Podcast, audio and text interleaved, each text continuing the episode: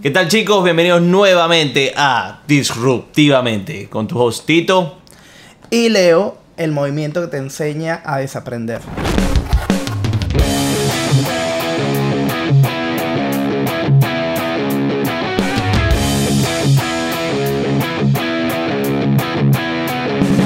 ¿De qué vamos a hablar hoy? Hoy vamos a hablar de Leonardo Monbrun. Ok, creo que lo conozco. ¿Lo conoces? Ajá. Según lo- los diarios es un magnate de Nueva York. Sí, sí, me, me- tienen, me tienen un poquito elevado.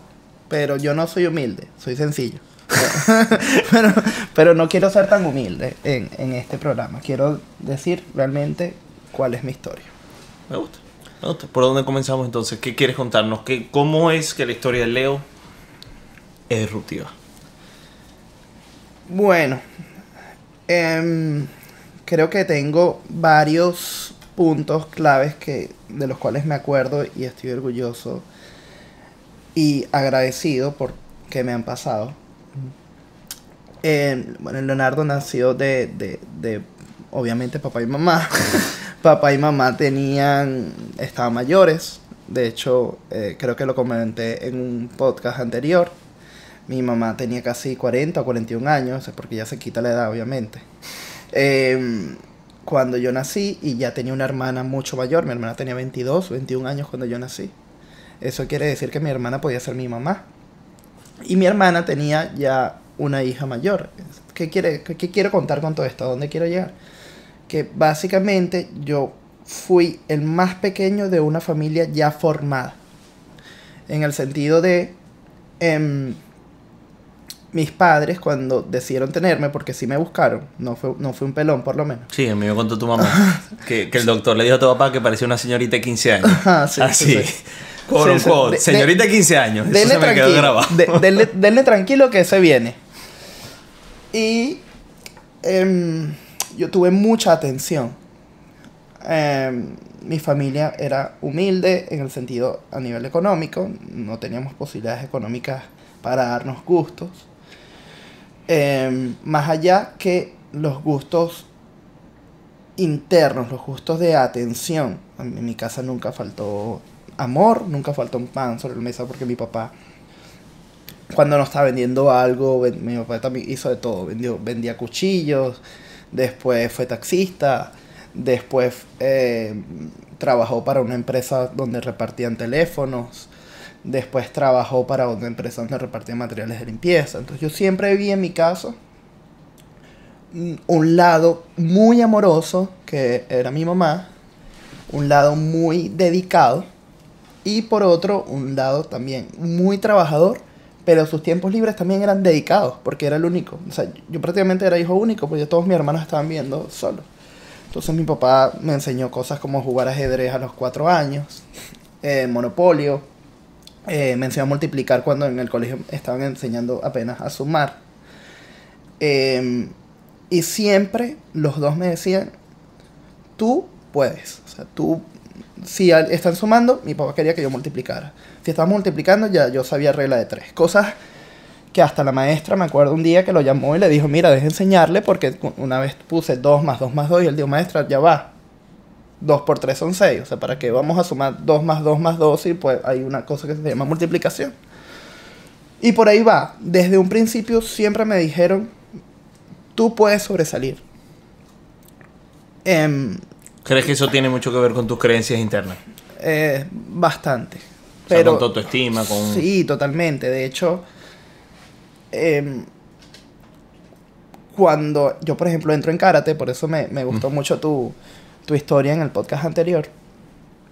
Cuando yo entro en karate es porque me ven, yo veía televisión, el Club de los Tiritos, todo lo que vimos nuestra, nuestra generación, el Club de los Tiritos, de Sol a Sol, eh, El Chavo y después venían las películas, ¿no? Yo no me acuerdo, no me acuerdo qué canal era y, y mejor ni lo toco, por si acaso. Pero siempre en películas, cuando era artes marciales, yo me ponía a, a jugar a que era karateca. Cuando mis padres ven eso, a los 4 o 5 años van y me llevan. ¿Y con qué chip? Eres demasiado bueno. Yo todavía no era ni cinta blanca y ya yo, cuando yo llegué al karate, yo llegué diciendo, yo soy demasiado bueno. No arrogante, ojo, con una autoestima puro. O sea, una autoestima de que soy demasiado bueno y te voy a ayudar. No, yo soy mejor que tú. Obviamente no era demasiado bueno, nunca me había hecho karate, pero siempre tuve el chip de que era demasiado bueno.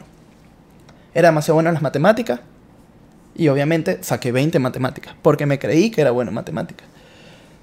Entre las matemáticas, porque siempre me han gustado las ciencias, eh, más que, que las ciencias matemáticas, más que las ciencias sociales.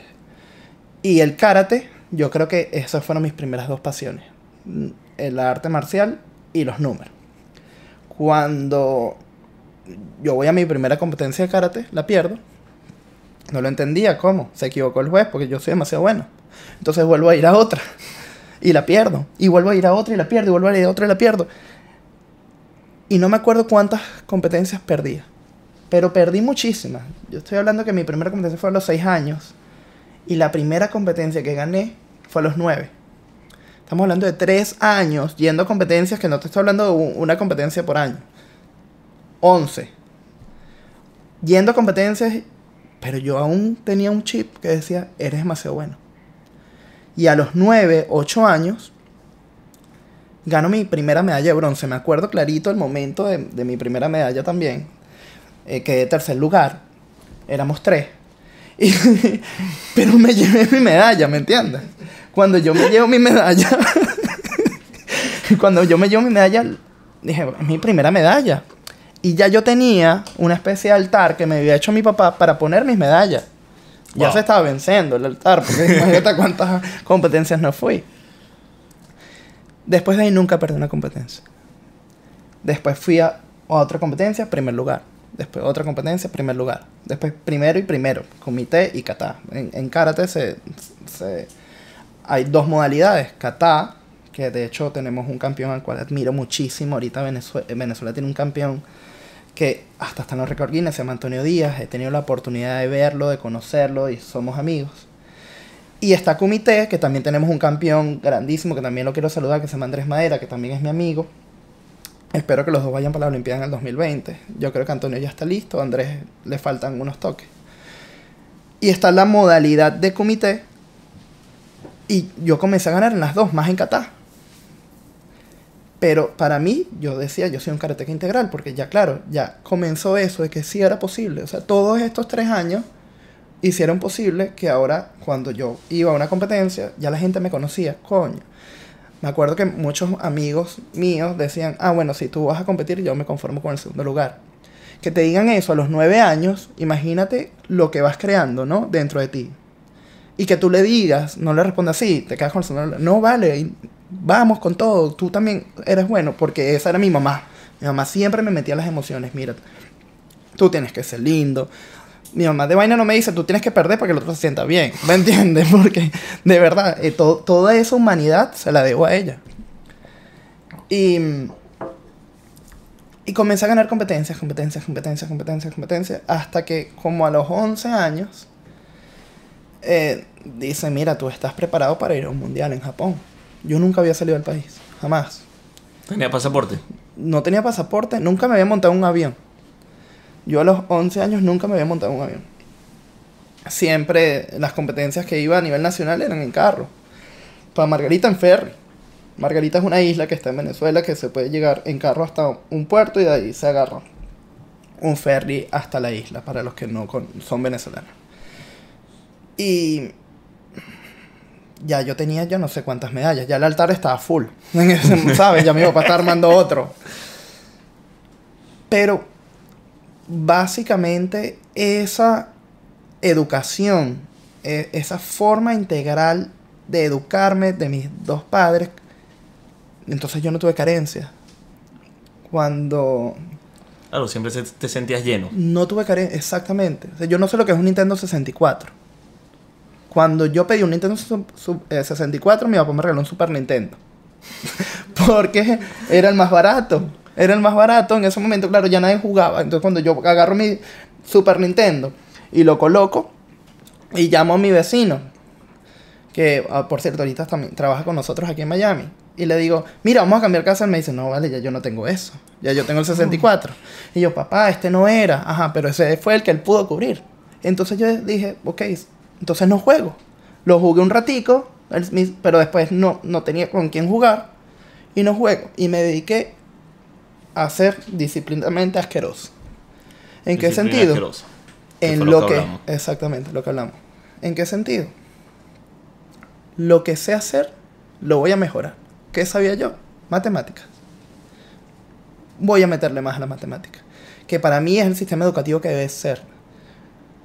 Y quiero hacer un paréntesis. Hoy en día, si tú eres bueno en matemáticas y eres malo en lenguaje, o en lectura, o en literatura, ¿qué te refuerzan? La literatura. Es absurdo. Si eres bueno en matemáticas, refuerza matemáticas y que sea un genio en matemáticas. Ah, pero no sabe leer, no me importa, pero sobresalió en matemáticas. Pero si yo refuerzo aquí y va, eh, va a llegar un momento que esto va a tender a equilibrarse y una vez que se equilibra, eres un común denominador. Eres un promedio. Exactamente. Yo inconscientemente, creo, entendí que tenía que reforzar en lo que era bueno para seguir siendo bueno o ser mejor. Entonces, a los 10 años, 11 años, me paraba tipo 5 de la mañana, entrenaba una hora. A las 5 o las 4 y media de la mañana entrenaba una hora karate. Yo entrenaba todos los días en la madrugada yo solo y después con mi entrenador. Luego leía o, o me metía en matemáticas, leía el cuaderno de lo que iba a estudiar ese día en secundaria, estaba en séptimo grado, ya, y después me bañaba y iba al colegio. Es decir, que cuando yo llegaba al colegio a las 7, ya yo había hecho dos actividades. Para mí eso siempre ha sido fascinante. Hace poco me, me preguntaron, pero tú a las 8 de la mañana ¿qué hiciste? Ah, bueno, yo a las 8 de la mañana cuando, estaba, cuando vivía en Nueva York, yo a las 8 de la mañana ya me leí parte de un libro, ya nadé porque me gustaba nada a las 6 de la mañana, ya había hecho mandarín e inglés. Entonces, como a las 8 y media de la mañana alguien ya ha hecho cuatro actividades, porque siento que voy más rápido mientras, tú, mientras tú te estás despertando, ya yo he hecho cuatro cosas. Eso siempre me ha encantado. Siento que soy eficiente con mi tiempo. Y lo te adicto a la eficiencia y a la productividad. De la, en vez de pegarte a un Nintendo, en vez de pegarte a algo que te hiciera que te disparara la dopamina, digamos, por eso uh -huh. Nintendo, te hiciste adicto a ser eficiente y a ser productivo. En todos los aspectos. Cuando vas a rumbear, es a rumbear, hermano. Pero ya va, si el día tiene 24 horas, porque vamos a rumbear 12, vamos a rumbear las 24, ¿me entiendes? Vamos, vamos a ser eficientes en todo. no, porque hay, que decir las, hay que decir las cosas como son. Entonces, cuando yo llegaba al, al colegio, ya yo me sentía atlético y sentía que lo que iba a decir el profesor ya me lo sabía. Ok, déjame darte una pausa ahí porque es que para ti es normal, pero eso no es normal. O sea, ningún chamo de 11, 12 años, 10 años, podemos estar claros que se para a las 4 y media de la mañana para practicar karate y después estudiar y después ir al colegio. O sea, no, yo no conocí ninguno, por lo menos. En particular. o sea, que, que es, es, casual, ¿no? Porque, o sea, tú podrías decir que eso es gran parte de la disciplina que tienes hoy en día, de lo que tienes hoy en día es gracias a eso. Sí, total. Pero, ¿qué hizo que tú hicieras eso? ¿Cuál fue el momento? ¿Qué, ¿Qué pasó en tu vida y tú dijeras, wow, sea, lo de Nintendo lo entiendo, pero ¿qué pasó que tú dijeras, ok, yo me voy a meter en esto que no te costara? Que no fuera, o sea, pero tú sabes, hay personas que lo ven como, un sacrificio, voy a sacrificarme, voy a hacer esto, pero lo que hablamos tú y yo la otra vez no me parece un sacrificio para nada, me, me pareció que tú lo querías hacer. Sí, sí, yo entendí. Que me encantaría tener aquí el carro de, volver al futuro, ¿no? Y, preguntarme o, o, o evaluarme en ese momento, que te estoy hablando ya hace 19 años. Pero hoy en día lo analizo como que yo a los 10 años había sentido un toque de poder. Un toque de poder, como, todo el mundo va a decir, ah, bueno, tú lo que estás buscando es poder. No, no, no. Vamos a definir las cosas como son y vamos a darle la honra a las palabras como son. El poder es necesario. El tema es qué haces con el poder. Yo sentí un toque de poder porque sentí que lo podía lograr, cualquier cosa. Después de tres años perdiendo, ahora no perdía. Lo creíste. No, me lo creí. Y si a los 11 años ya a mí me habían hasta invitado para ir a Japón a competir en el tercer mundial de karate do Ryu, que era el club en el que yo, en el que yo entrenaba. Y yo pensaba que podía ir en ese momento. Entonces yo quería ser el mejor, no solamente ya en Venezuela, sino donde fuese. Pero también la lectura, que a, empujones la, la hacía en esos momentos, me enseñó de que la vida atlética a los 11 años tiene un, un finito. Y yo decía en ese momento, una vez ya no pueda competir más, voy a ser médico. Porque para mí la ciencia me gustaba, las matemáticas era porque yo quería ser un médico científico. Como hace poco me dijeron, ¿por qué estás inventando Trosti en vez de inventar una cura para yo no sé qué? Yo, bueno, yo estoy inventando Trosti, pues. Déjame en paz, alguien que invente la cura. Trosti, es una aplicación que, en la que está trabajando Leo que más adelante les, les contaremos. Exacto. Entonces, en ese momento yo lo que quería era ser médico de investigación. Y sabía que necesitaba las matemáticas. Obviamente, pues le preguntó a un profesor, mira, no, mira, tú tienes que ser muy bueno en los números y en biología y tal. Y yo, ah, en los números. Y era lo que me gustaba.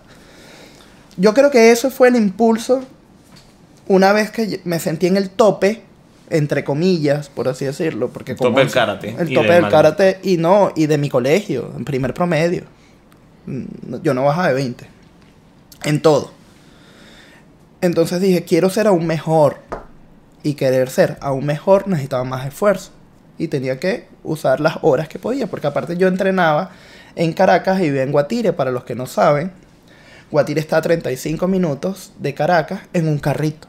Pero cuando tienes que agarrar, caminar hasta la parada de autobús de tu casa, agarrar el autobús, llega a Petare, Petare es donde está una de las estaciones más cerca de Guatire, agarrar una estación de tren o de metro, llegar hasta una ciudad donde se llama Chacaito, o una parte de la ciudad que se llama Chacaito, de ahí bajarte. Y casi siempre cuando me bajaba, ya eran las cuatro y media, y todos los carritos que pasaban por, carritos es como autobusitos, que pasaban por, por Chacaito, estaban full porque la gente estaba saliendo de los trabajos y a veces no me, no me podía montar y caminaba de Chacaito hasta el Tolón y del Tolón subía trotando para llegar ya caliente a Valle Arriba.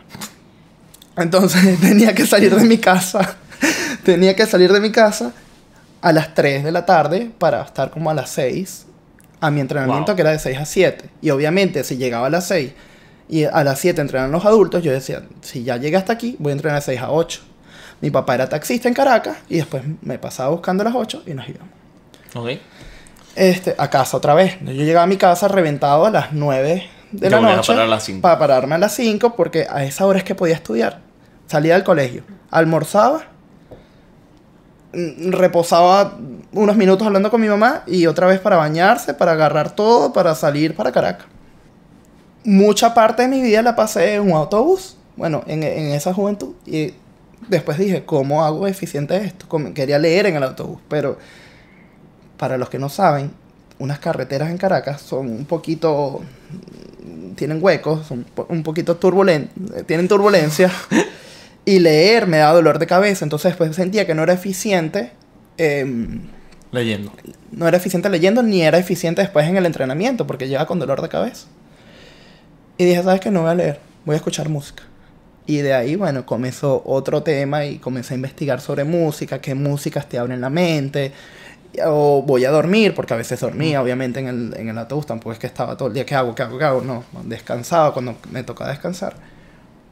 O hacía especies de meditación que en ese momento ni sabía que eran meditaciones, pero yo quería sentirme que yo no estaba en un autobús, sino que estaba en un avión y me imaginaba cosas con 12, 11 años y que, bueno, yo estoy en estoy yendo a otro lado, o lo que iba a hacer, cómo iba a ganar la pelea. empezaste a visualizar sin saber. Visualizar sin saber, a, practicar el secreto sin saber lo que era el secreto. El secreto es un libro que lo recomiendo. De, de, niños todos en verdad usamos mucho la imaginación, lo que pasa uno, uno la pierde, como dice Exactamente, que, no deberíamos de perderla nunca. Disney nunca la perdió y Walt Disney por eso él dice, si quieres volver a ser creativo, volver a actuar como un niño. Total.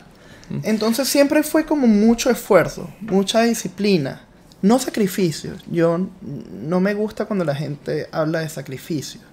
Para mí, el sacrificio es cuando haces algo que no amas, que no, que no lo estás haciendo con amor.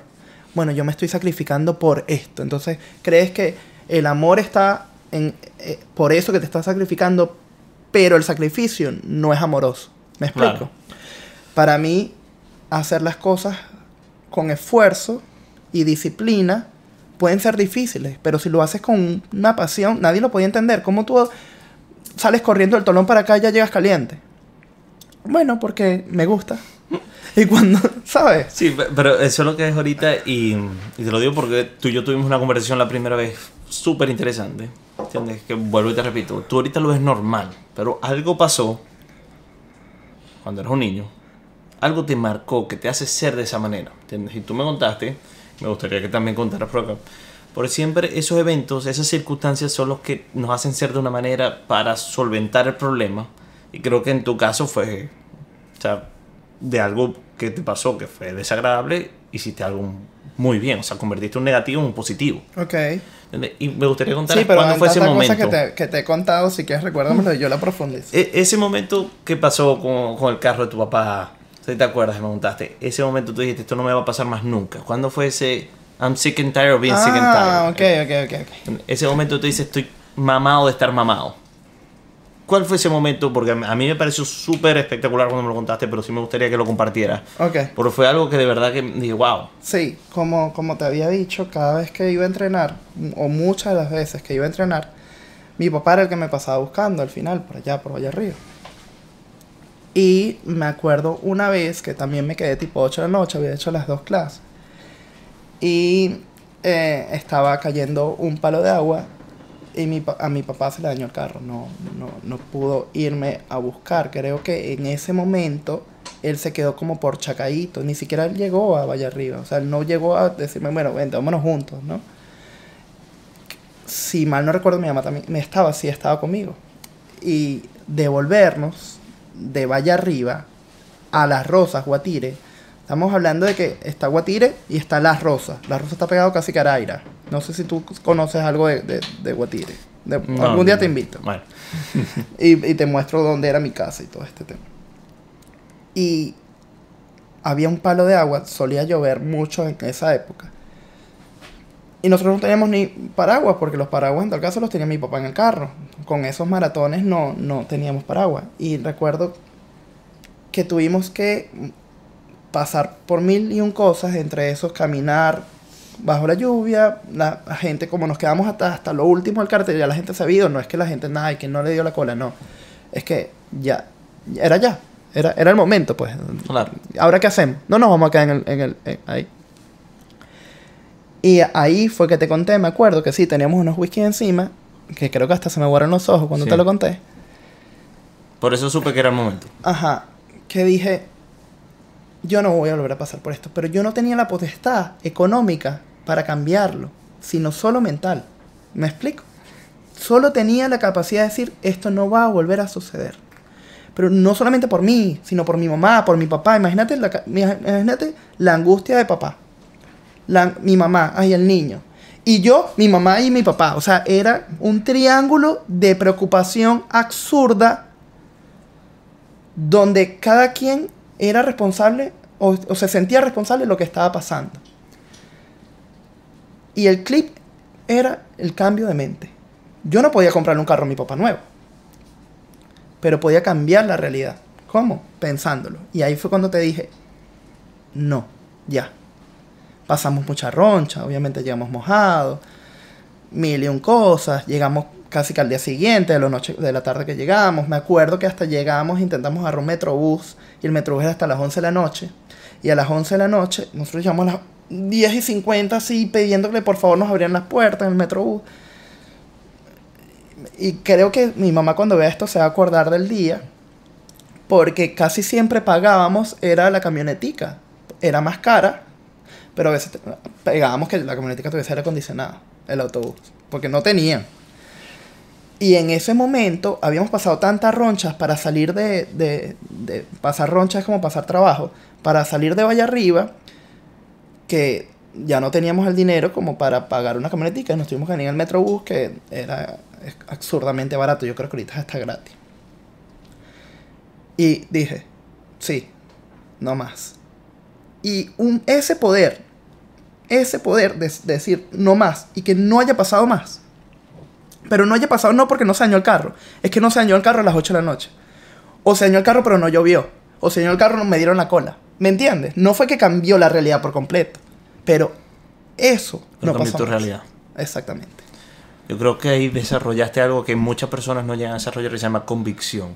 Exactamente.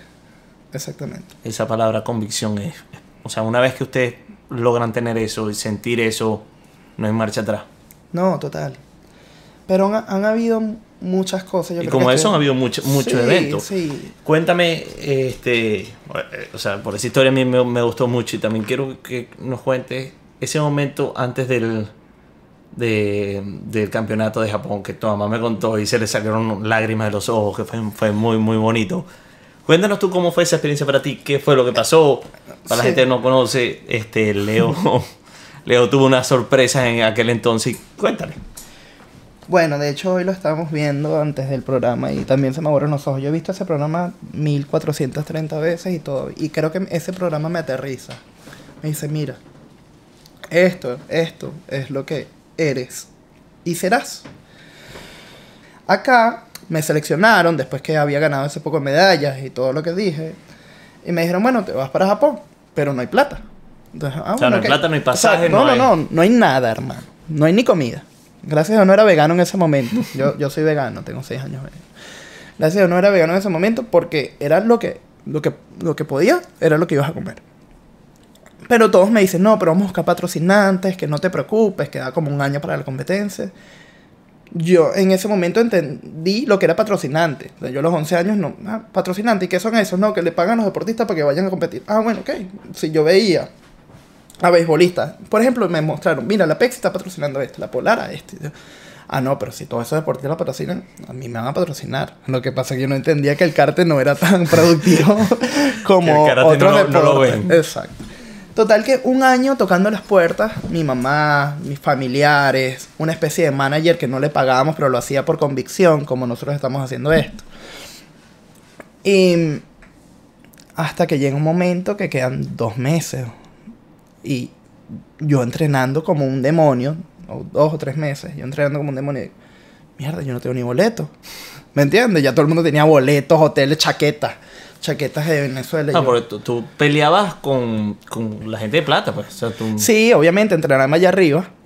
Ujú. Valle Arriba, eh, eh, para los que tengan una.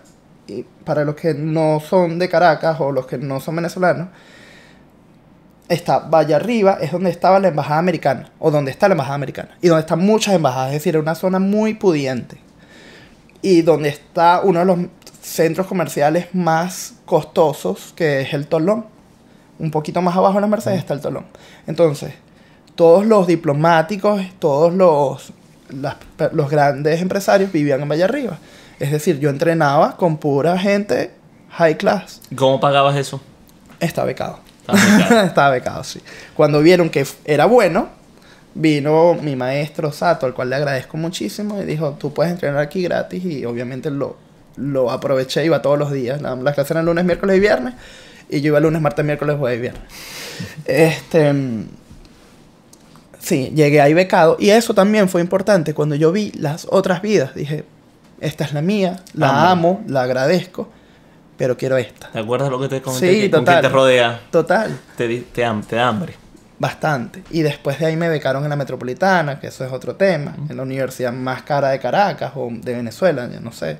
Y también me rodeaba con pura gente que, mira, vente para mi casa. Y sus casas tenían piscina. Y yo, wow, su casa tiene piscina. Yo no podía entender. Mi casa tenía piscina, pero era una piscina que habíamos hecho nosotros mismos.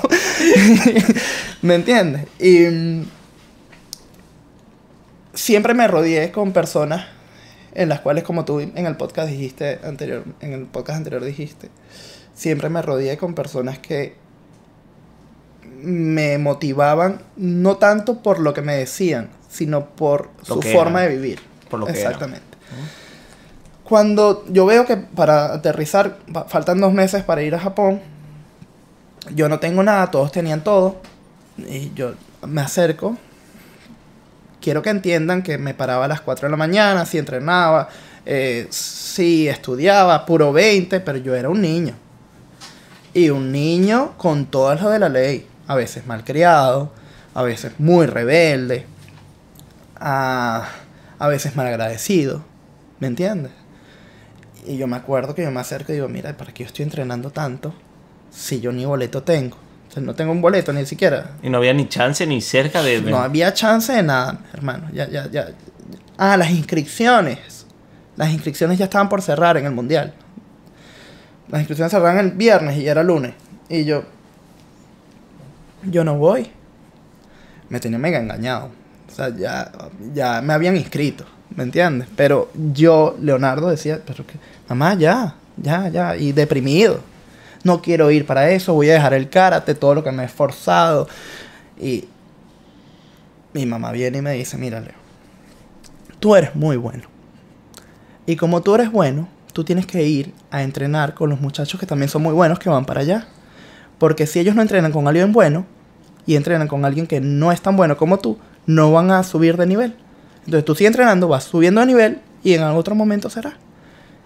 Y yo, bueno, está bien. Y aparte amaba el karate, era mi pasión, pero me daba mucha rechera, me daba rabia de que yo pensaba en mi interior como un niño, yo soy mejor que muchos que van. Ellos no se lo merecen y yo sí. Exacto.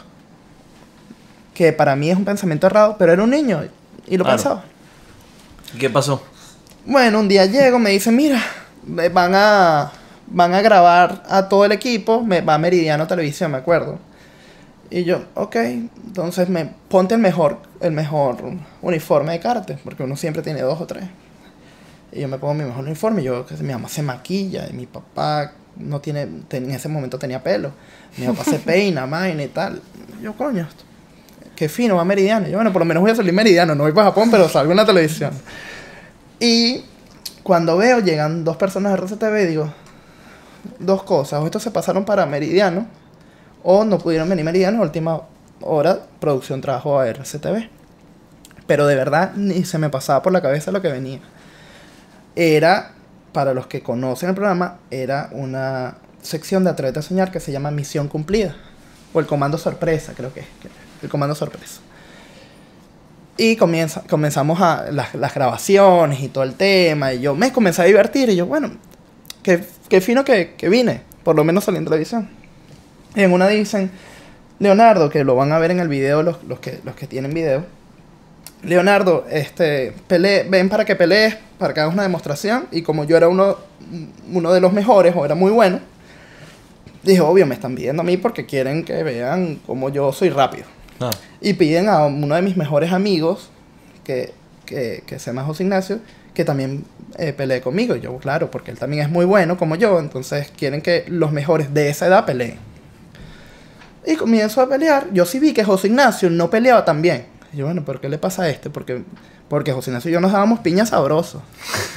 y, pero yo, bueno, ¿qué le pasa? Y vi que le gané muy fácil.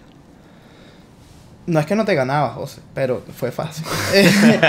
y este, cuando gano, cuando gano, eh, me dicen, ah, bueno, ahora pelea y pégale el pelón.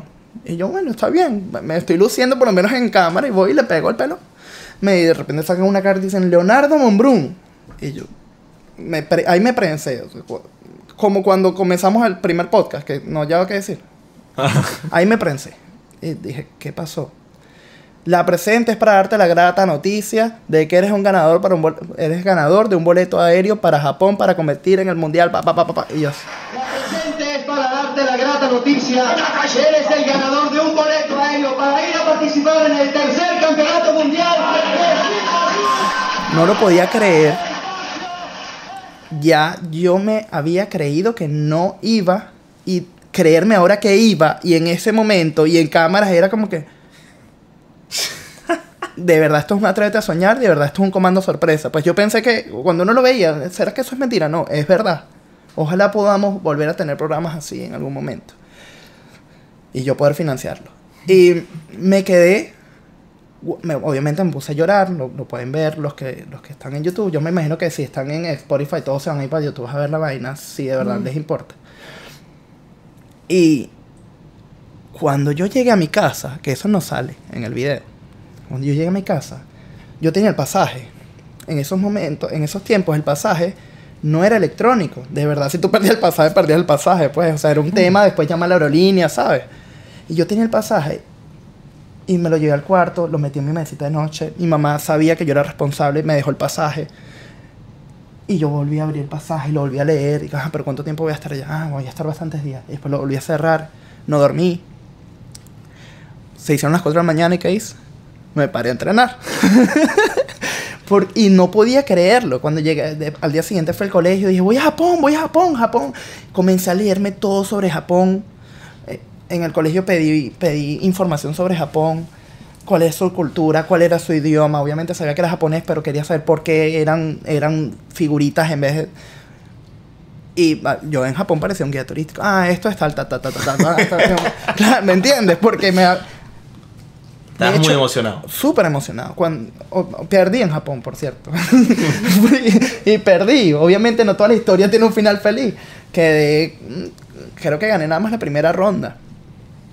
Pero la experiencia fue tan brutal que el mundial siguiente, que es segundo, fui su campeón mundial.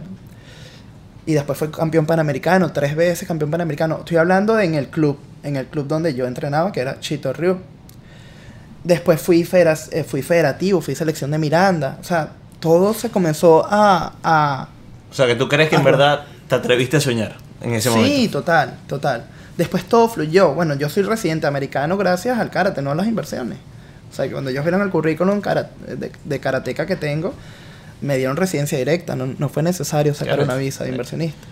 Y, y esto lo, lo digo porque yo sé que tú, tú no lo dices públicamente, pero, pero es una persona que en verdad ay- ayuda mucho. O sea, yo estoy hablando mucho de tu mamá y me contó de muchas personas, estás ayudando en Venezuela de niño. Sí. ¿entiendes? O sea, yo sé que tú no lo, no lo hablas porque no te interesa, No, no, lo haces por eso.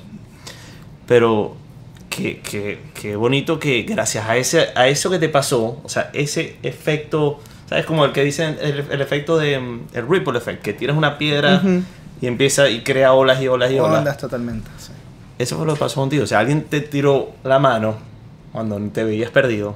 Y esa, o sea, esa acción de esa persona hizo que tú crearas una acción, una reacción en cadena gigante. Totalmente. Yo no me gustaba. desp- Yo me acuerdo que después que llegué de Rusia, el, el segundo mundial que fui, a mí no me gustaba mi colegio. Yo literalmente eh, estudiaba y sacaba por 20 porque yo sabía que era para mí. Pero ir al colegio, a veces yo decía, me siento mal. Para no ir y nada más iba al, al momento del examen. Y cuando las materias eran por asistencia, yo, bueno, tengo que ir. Pero odiaba mi colegio, literal. Porque era una casita. Mi colegio era una casita que agarraron cada cuarto y le pusieron un salón. Y yo, no, yo quiero estudiar en el Belagua. El Belagua era el colegio grandísimo de Guatire, ¿no? Que, el que tenía piscina. El famoso, el que hacía las, las, las, ¿cómo es que se llama? Las minitecas estas, guerra de minitecas. Y en las programaciones, yo, yo quiero estudiar en el Belagua, yo quiero estudiar en el Belagua, yo quiero estudiar en el Belagua. Pero después mi meta fue visualizar estudiar en el Belagua. Y con todo este tema, me acuerdo que toco las puertas también para que me comiencen a patrocinar, para estudiar con mis notas. Mira, soy puro 20 y aparte, mira, estoy entrenando. Y viene un ángel que se llama Tita Mendoza, que es la mamá de Lorenzo Mendoza, y dice, ¿sabes que yo voy a apoyar al chamo? Wow. ¿Y dónde estudié? Yo podía estudiar, si ella me estaba apoyando, yo podía estudiar en la Escuela Campo Alegre, que es uno de los mejores colegios de Venezuela, es bilingüe. Yo podía estudiar, no sé, en el San Ignacio de Loyola. No. ¿Dónde dije yo que quería estudiar? En el Belagua, en Guatire. y ahí estudié. Y fueron mis mejores años, mis mejores tres años, noveno, cuarto y quinto. Hice amistades. o sea, era yo. Yo, yo en, en los que Eras me- tú en 4K. mis compañeros, sí, mis compañeros que me conocen en San Antonio dicen, ah, era un nerd. Yo no hablaba con nadie, siempre estaba de mal humor. Era patrulla escolar. Me metí a patrulla escolar para hacerle la vida imposible a la gente. recoge eso, recoge eso. Yo soy subdirector de patrulla escolar, imagínate tú. Y eres nerd y karateca, o sea, Nerd, no te karateca y patrulla joder. escolar, exacto. Y peleaba, en serio. Hasta dos, tres peleas fui a dirección por... Y todo el mundo me decía, es, es insoportable. Y cuando fui al Veragua era yo, de, de una que me quitaba la camisa, que, que, que soy yo, quería bailar reggaetón, vaina, ¿me entiendes? Porque er- era feliz, Claro. era feliz. Y mis notas no bajaron. Yo me gradué siendo mejor, el primer promedio y fui el que dio el discurso. ¿Y Eh, cómo, cómo, o sea, cómo transfiere toda, toda esa infancia que de verdad que tuvo muchos altos y bajos? Sí, O sea, bastante. una montaña rusa. ¿Cómo se transfiere eso a el día que tú dijiste que me gustó mucho me contaste? ¿Sabes qué? Voy a trabajar, voy a echarle bola, voy a sacar a mi familia adelante.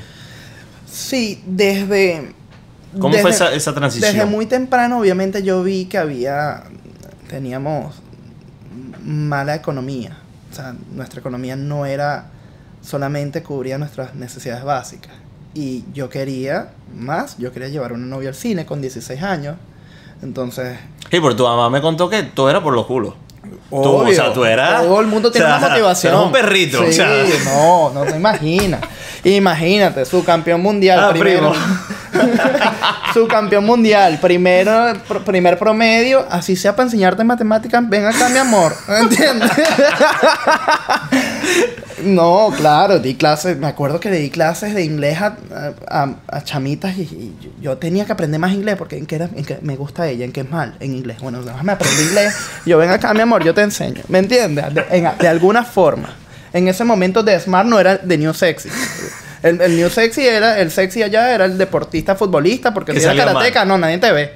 Y el que salía mal o el que le lanzaba taquitos al profesor. Entonces yo tenía que implementar The Smart and New Sexy en esa época. Aparte era negrito y feo. O sea, tenía que echarle un camión de bola. Ahí fue donde también la retórica me ayudó, la labia. Pero, claro, yo quería sacar a, a- a mis novias, a mis culitos para el cine o lo que sea. Yo tenía que... Me daba pena a veces pedirle a mi papá, aunque mi papá, cuando había más, me decía, toma, para que lo que tú quieras. Pero cuando no, ¿cómo le pedía? Le pedía el carro. El carro decía taxi. Yo sabía manejar. Ya vengo, voy a la bodega. Voy a la bodega. Me iba al Lubebra o al Central Mairense. A esperar a cualquier viejita que confiara para yo meter las bolsas y hacer una carrerita. Con esa carrerita llevaba a alguien para el cine con 16 años. Y así fue. Porque siempre me motivaron a... Lo podemos hacer. También hay, hay un cuento muy bueno con unos monopatines cuando tenía 12. No había dinero para yo comprar un monopatín, pero tenía alguien que tenía 12. Y los da consignación. Ah, bueno, dámelos. Yo vendo 11 y el 12 es mío. Y así fue. Vendimos 12 monopatines, mi papá y yo. Y el doceavo fue mío. Y después lo quería vender, porque dije, quiero más. pero de eso se trata.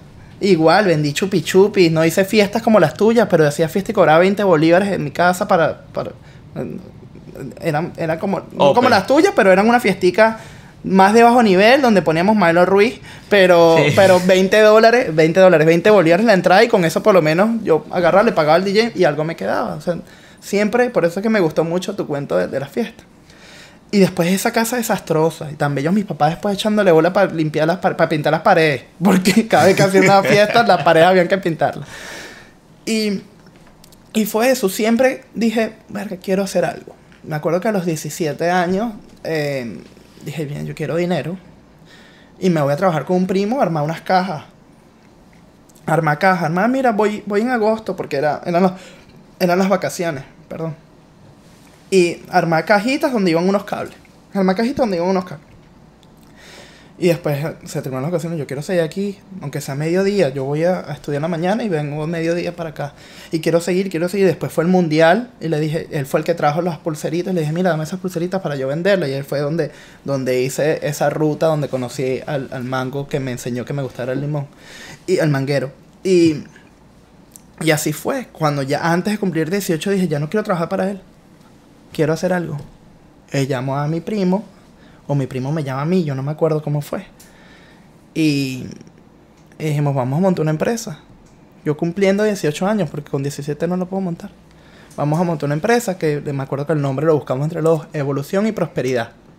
Porque necesitamos ser prósperos. Nuestra familia no lo era a nivel económico, era próspero en muchas cosas, pero a nivel económico no. Y queríamos evolucionar, queríamos se- aprender. Me acuerdo que eh, estudiamos neurolingüística, cómo decir el poder de las palabras. No digas trabajo, di laborar.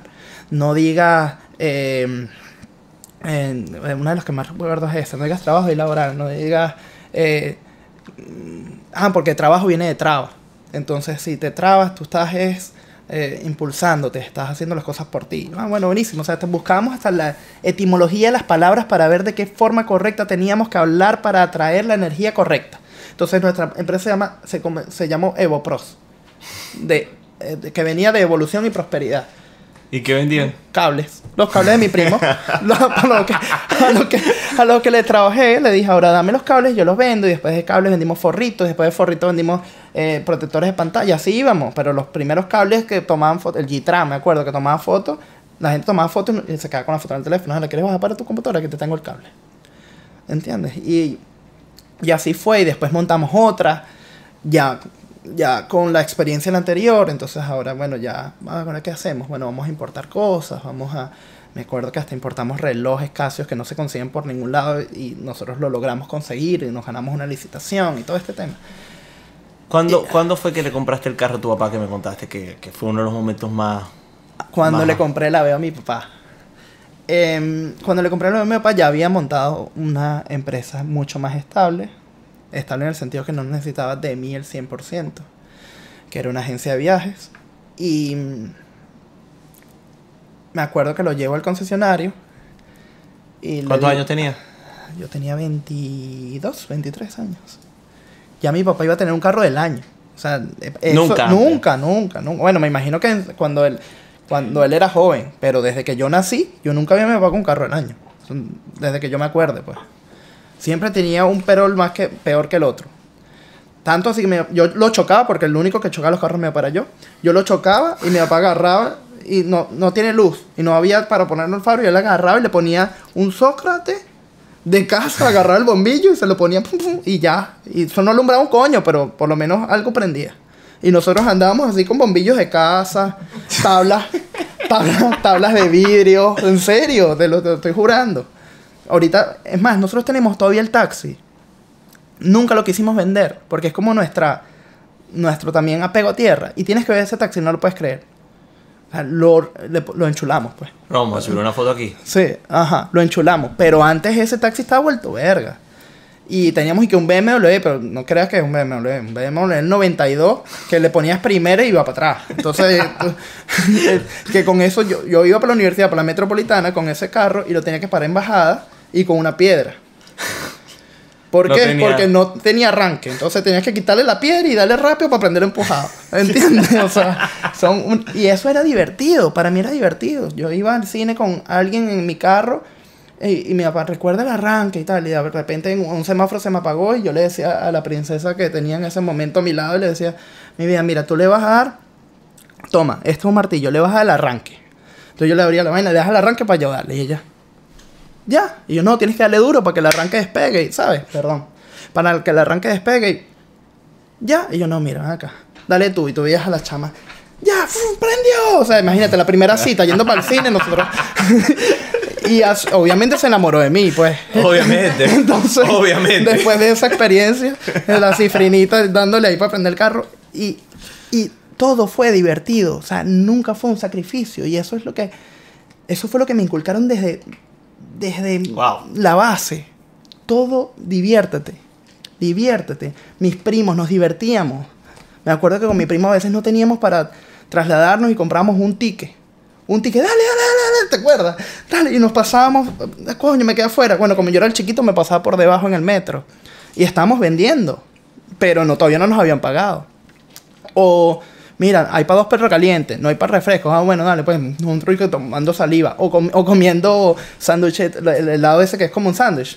Tenemos hambre, dame una caja de helado porque era lo más barato. Entonces nos encantaba el helado, entonces ya comíamos el postre directo. Entonces decíamos, viste, comemos el postre directo. comemos el postre directo porque no necesitamos el almuerzo. Y nunca era, pobrecito yo, pobrecito tú, ¿por qué nos pasa esto? Era divertido, hermano. Era tan divertido que tuvimos éxito. Una y otra vez. Y otra vez. Y otra vez. Y cuando vienes a tener... Llegó un momento que, que tuvimos tanto éxito que obviamente, como un buen trader que eres, sabes que cuando tú vas de subida, siempre hay que corregir. Siempre, la curva corrige. Sí. Y hemos tenido momentos en que corregimos, pero para atrás, para atrás, para atrás. Jamás. Jamás.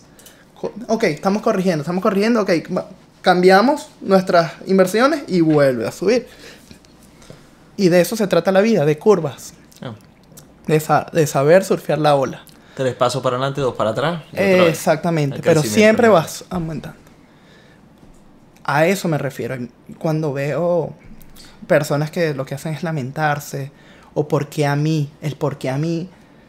Mira, yo soy de verdad una persona que intenta ser amorosa, pero cuando me dices por qué a mí, me provoca es meterme en el Instagram, agarrarte, darte dos coñazos y salirme. Y así practico karate. Porque, porque es que, de verdad, Porque a mí entonces yo tenía, porque a mí se, mi papá se le dañó el carro y yo tuve que salir a las 8 de la noche en un palo de agua en- y no había cola.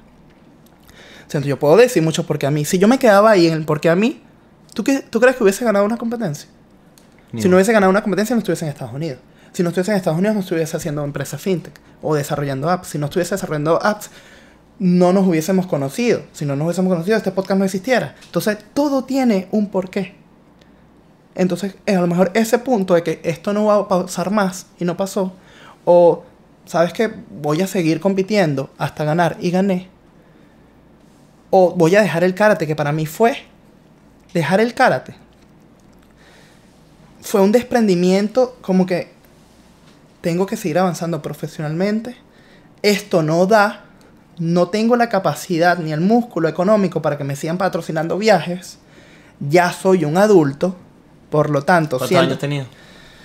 la primera vez que dejé el karate, porque lo he, lo he dejado, pero la primera vez que lo dejé O sea, por mucho es tiempo. esa novia que uno siempre termina y vuelve y termina y vuelve. La que uno tiene sexo rabioso. Exactamente. Esa, ok. La primera vez que lo dejé tuve- tenía 18 años, ya soy un adulto, ya no es lo mismo que vamos a patrocinar muchachito, que le pagamos también al colegio, para que viaje ahora a México, para que viaje ahora a Francia. No, ahora soy un adulto y tengo que ser responsable de mi propia economía. Y el karate, para mí, no iba para el baile. Tanto así que siempre estaba esperando que el karate fuese para las Olimpiadas y ahorita en el 2020, o sea, con esta barriga que voy a hacer en, el karate, imagínate tú. Entonces, este... Ese fue mi primer desprendimiento del karate. Después volvía y entrenaba durísimo, pero dije, no, competencias todavía no. Hasta en el 2016. Hace poquito. Fui a un mundial, quedé quinto. En Monterrey, un mundial de Chitorriu. Y mi esposa por primera vez me veía. Ella nunca me había visto. Ella sabía los cuentos, pero ella no me veía. Y ella me veía peleando. Y, me, y cada vez que ganaba una pelea me decía, es que tú eres bueno. Y yo, ah, coño. Entonces, cada vez- yo te estaba, yo creo que yo te estaba mintiendo. Y después volví a pelear y ganaba. Es que tú eres bueno. Gané cinco peleas, creo. Perdí la sexta. Cuando perdí la sexta. Y perdí la sexta que para mí no fue justo porque yo quería una medalla. Después de tanto tiempo sin competir, ir a un mundial, yo quería esa medalla. Y perdí que si 4 a 3 y siento que era contra un mexicano, está en México, no sé. Siento que si me está viendo el juez, tú sabes que medio la cagaste. y, y Daniuska estaba embarazada, entonces después eso me motivó. Y dije, ¿sabes qué? Voy para el del 2019, que era aquí, aquí en Japón, este año. Fui a Japón. Fui a Japón, me pesé, me inscribí. Estaba con mi esposa y mi hijo. Y mi hijo tenía tres días, me- tres días medio enfermo. Como que Japón, no sé, no le cayó bien al, al- bebé. Bueno, no le cayó bien el viaje. Primero en Barcelona se enfermó, después en Dubai porque después fuimos a Dubai por temas de trabajo, se enfermó. Y después en, en Tokio se enfermó más, se enfermó más. Y Daniuska una se paró y me dijo, mira, ya no aguanto. El niño, el niño, nos tenemos que ir. Y el día de mi competencia, llamé a uno de los muchachos que trabaja para mí en la agencia de viajes y le dije, cámbiame por favor el boleto, nos vamos ya. Wow. Y les mandé un mensaje al equipo de karate, mira, lamentablemente no voy a poder estar, pero para que veas cómo cambian las prioridades, ya está en Japón, yo quería entrarme a piña si perdiera, ya no me importaba perder, yo lo iba a ir a disfrutar. Y bueno, eso fue este año. Ya el próximo es el 2022, vamos a ver qué cómo va la barriga con los entrenamientos que nos estamos lanzando. Pero ya lo hago porque me gusta, no lo hago con esa ansiedad de la medalla como lo hacía antes. Ahorita lo hago porque quiero ese roce, quiero eh, mantener esa disciplina. Para mí el karate es una de las de los deportes que más disciplina tiene y obviamente cuando tú me hablas tú lo que eres es una tú lo que tienes es una disciplina asquerosa eh, por ahí van los tiros también el karate ayudó Claro, claro, claro. O sea, Leo se refiere por.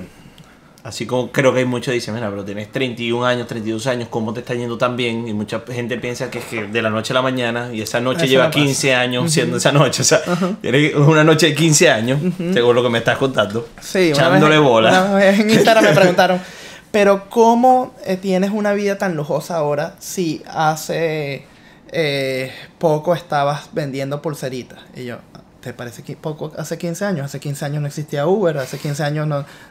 15 años, 15 años es muchísimo, muchísimo. Y al nivel de, o sea, al nivel de eficiencia y de trabajo que tú le metías, es otro, ¿me entiendes? O sea, entonces, cuando yo hablé con Leo la primera vez, yo dije, wow, o sea, en verdad que tú a mí me dejas dos lecciones. Disciplina asquerosa, o sea, desagradable, un nivel de disciplina que no es comprensible. Y hambre. Esas son las dos cosas en verdad que yo me llevé de, de toda tu historia y espero que se las lleven en casa. Hambre y disciplina. ¿Qué opinas de eso? ¿Cómo quieres cerrar este podcast? Bueno, para cerrar, quiero decir que todos somos capaces. Que no importa los palos de agua, que no importa la lluvia, que no importa el, el carro, o el autobús, o la música. No importa el obstáculo. El límite está en tu mente. Y tú tienes que, no solamente tienes que repetírtelo, tienes que creerlo. El límite está en tu mente. Uno. Dos, sí, un hambre asquerosa. Un hambre asquerosa en el sentido, mamá, quiero explicarte esto porque vas a decir, bueno, ne- negrito, ¿qué estás diciendo? Que no, no, no. ¿Tú nunca has pasado hambre? No, no es que pasé hambre de comida. Hambre de querer más, hambre de información, hambre de conocimiento, hambre de evolución, insaciable. Hoy tengo más hambre que nunca. Hoy tengo más hambre cuando de 12. ¿Por qué? Porque veo números ahora. Ahora sé lo que es tener algo más y quiero más. Y sé lo que puede, y sabes lo que puedes Y hacer sé lo con que eso. puedo lograr. No solamente es por llenarme los bolsillos, a mí, a mi familia y a los que estén a mi alrededor. No, es poder compartirlo. Es el conocimiento. Eh, Mi hambre de hoy es querer, quiero estar siempre conectado. Quiero estar siempre en el presente. No me quiero quedar en el pasado. Tampoco me quiero ir mucho en el futuro, porque si me voy en el futuro no me entienden. Como un proyecto que hice que perdí un millón de dólares porque estaba... no, no, vete aquí. Eso no, eso no existe. ¿Entiendes?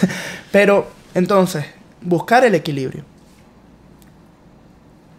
Para retomar. Hambre. Disciplina. Y no te limites. Siempre lo pongo. No te limites. Lo único, para mí, el único branding más cool que he visto en mi vida ha sido el de Nike cuando dice, nada es imposible.